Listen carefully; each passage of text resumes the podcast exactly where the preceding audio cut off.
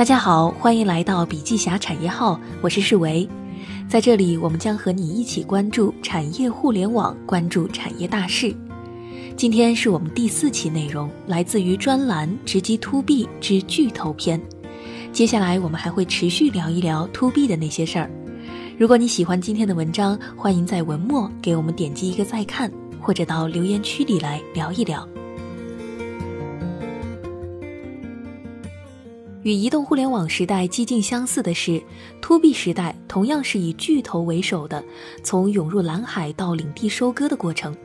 不过，这个时候的巨头包括互联网巨头和产业巨头。在这个过程当中呈现出来的，将是以行业划分为代表的全新的 To B 模式和竞争手段。今天我们将从三个方面来说一说。第一方面。技术从来都是核心底色。To B 在国内表现出来的种种迹象，说明当前国内的技术能力已经真正意义上可以与市场需求相匹配了。对于红利殆尽的 To C 企业来说，To B 的未来很值得想象。不过最大的前提是技术要够硬。过去很长一段时间，中国信息技术的商业大潮呈现出来的是 C 端太热，弯道超车。B 端太冷，滞后于欧美的发展状态。在这背后有三个原因值得关注。第一个原因是，从技术方面来看，历史原因造成了中国通用型科技企业比欧美要弱。比如，从工业革命以来，中国一直在学习和追赶西方的蒸汽机、电力、铁路、航空、互联网等基础设施型技术。那今天中国才在某些领域赶超了欧美，让世界惊叹不已。不过这都是后话了。那第二个原因，从行业发展来看，过去一段时间中国产业在数字化方面投入不够，在 IT 领域的技术渗透率很低。但是美国却已经经历过了企业的信息化、云化、智能化等过程，所以接下来中国在大部分企业也要经历这个过程。第三个原因，从企业自身来看，在过去的十年里，中国的人力成本上升了五倍之多，企业都希望通过科技效能提高效率，也就是说，B 端的技术需求将越来越多。时间从来不会开倒车，在经历了改革开放四十年的发展之后，中国的科技发展已经今非昔比。如今，中国在互联网、PaaS、SaaS、人工智能、区块链、云服务、大数据和第五代无线通信等技术方面是突飞猛进，而这些技术正在赋能 B 端。对科技企业来说，因为自身相对强大的技术能力，使他们在 To B 业务的拓展上可以利用科技助力行业、重构行业。也就有了在 To B 蓝海逐浪的可能。如果说中国错过了前三次产业革命，那么在产业互联网的数字科技时代，中国正走在新的机会和可能性上。京东数科 CEO 陈生强对数字科技有过这样的一段表述：从本质上看，数字科技是以互联网和实体经济既有知识储备和数据为基础。以不断发展的前沿科技为动力，着力于实体经济与科技的融合，推动实体经济各行各业实现互联网化、数字化和智能化，最终实现降低成本、提高效率、提升用户体验、增加收入和模式升级。那今天中国产业互联网的数字科技有这样的几个特点：第一个特点，数字科技正在覆盖全行业。第二个特点，数字科技正在融合和创新。第三个特点，数字科技具有包容性和普惠特征，对人类社会的正面积极作用远远超过问题和挑战。说完了第一方面，我们来看第二方面，生态共建是产业发展的必然。马云说过，有对手是一件很快乐的事情。尤其是在面对产业变革这块大肥肉的时候，那对于已经瓜分殆尽的 To C 市场，企业及服务市场大到人人垂涎。根据普华永道发布的《科技赋能 B 端新趋势白皮书》预计，到2025年，科技 to 商家 to 用户的模式将给科技企业带来的整个市值将高达40至50万亿元人民币。而中国移动互联网2018年的市场规模仅为8.42万亿元。咨询机构 IDC 的一项 CEO 调查显示。在中国一千强企业中，有超过一半的企业已经把数字化转型作为企业的战略核心，这为市场带来了巨大的想象空间。在过去的一年时间里，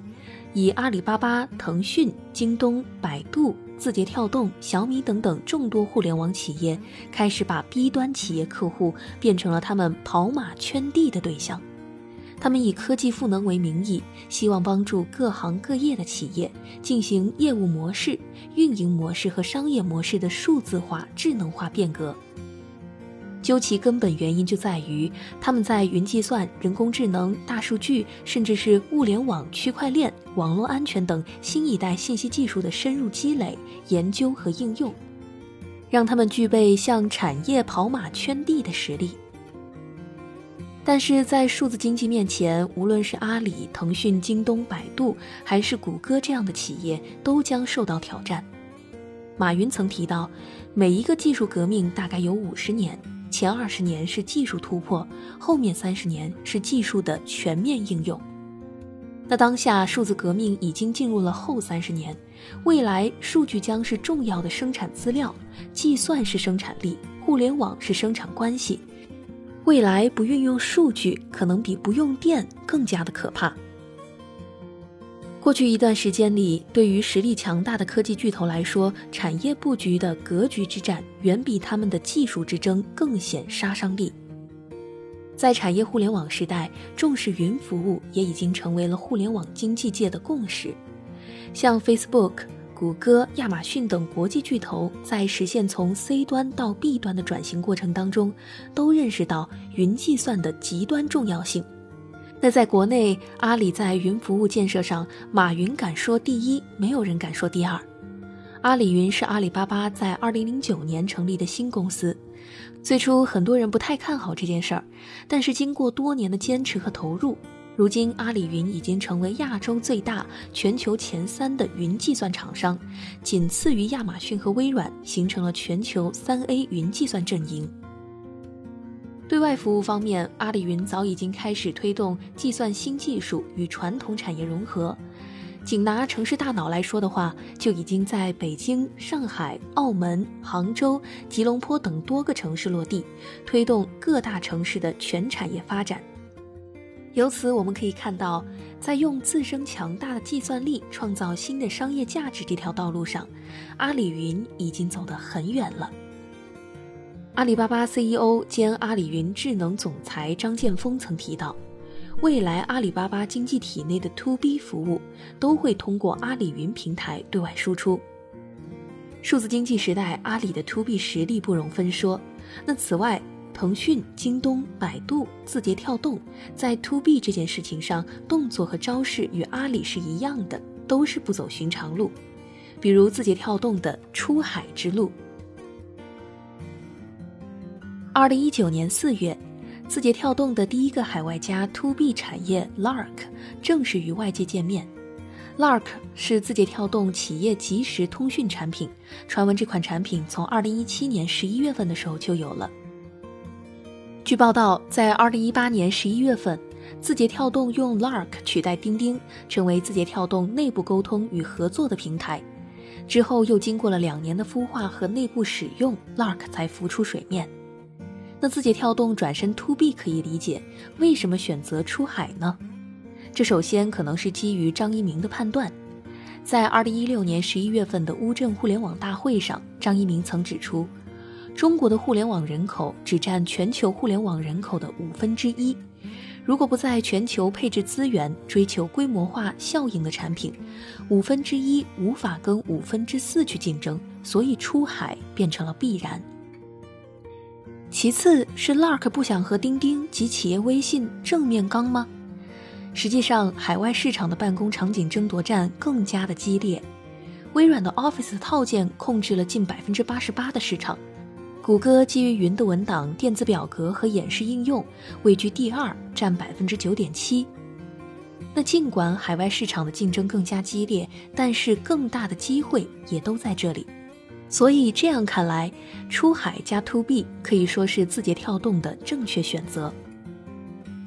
从阿里、字节跳动的产业眼光来看，阿里显然属于高瞻远瞩型，字节跳动属于初生牛犊不怕虎，直接出海获流量的市场。相比较而言，腾讯就属于务实型。二零一八年九月三十号，腾讯进行了自成立以来的第三次重大组织架构调整。原有七大事业群重新组合，新成立云与智慧产业事业群、平台与内容事业群。这次是腾讯有史以来规模最大一次架构调整。这次调整成立了完全 To B 的大业务单元——云与智慧产业事业群。腾讯总裁刘炽平曾反复的强调。互联网下半场竞争的胜负关键，就是把消费者和产业对接起来。新的云与智慧产业事业群将整合智慧零售、教育、医疗、安全、LBS 等各行业的解决方案，以腾讯云为技术基础，构建从 C 端到 To B 的坚实桥梁。启动与每日优先的战略合作，就被视为腾讯 To B 的关键尝试。腾讯公司副总裁、腾讯智慧零售负责人林景华曾说道：“智慧或者数字化的本质是以人为商业的核心，通过与客户服务触点的多元化、服务的数字化，让企业经营更加智慧和高效。”那在这个问题上，跨国企业麦当劳最深有体会。在今年的中国绿公司年会上，中信资本董事长兼 CEO、金拱门中国有限公司董事会主席张义晨曾提到这样的一段话。他说：“我刚接手麦当劳的时候就意识到要充分利用支付宝和微信，而这一点在美国是想象不到的。所以我特地的跟麦当劳总部 CEO 打了个招呼，请他一定要把全球 IT 的头请到这来。”需要把全球的 IT 系统放开。他们过来以后，看到整个中国数字化的方案，觉得很难以置信，同意做一个全球的 App，但提出需要九个月的时间。可是我说，在中国这个时间太长了，最后提出允许我们和腾讯小程序的合作，用了六个星期就把 APP 给做出来了。对每个客户都知道他是谁，买了什么东西，花了多少钱，多长时间来一次，